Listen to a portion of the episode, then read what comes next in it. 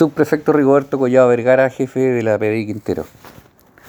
Detectives de la agrupación MT0 de la Brigada de Investigación Criminal Quintero detuvieron a un sujeto de 27 años por los delitos de infracción a la ley de armas y ley 20.000 que sanciona el tráfico ilícito de drogas en pequeñas cantidades.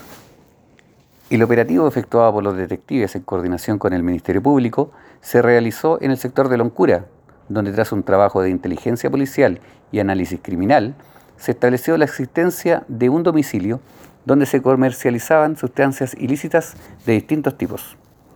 En este operativo se logró incautar droga del tipo cannabis dosificada y a granel, además de droga sintética TUSI, comprimidos de MDMA, artículos para la dosificación, dinero en efectivo, un arma a fogueo y municiones.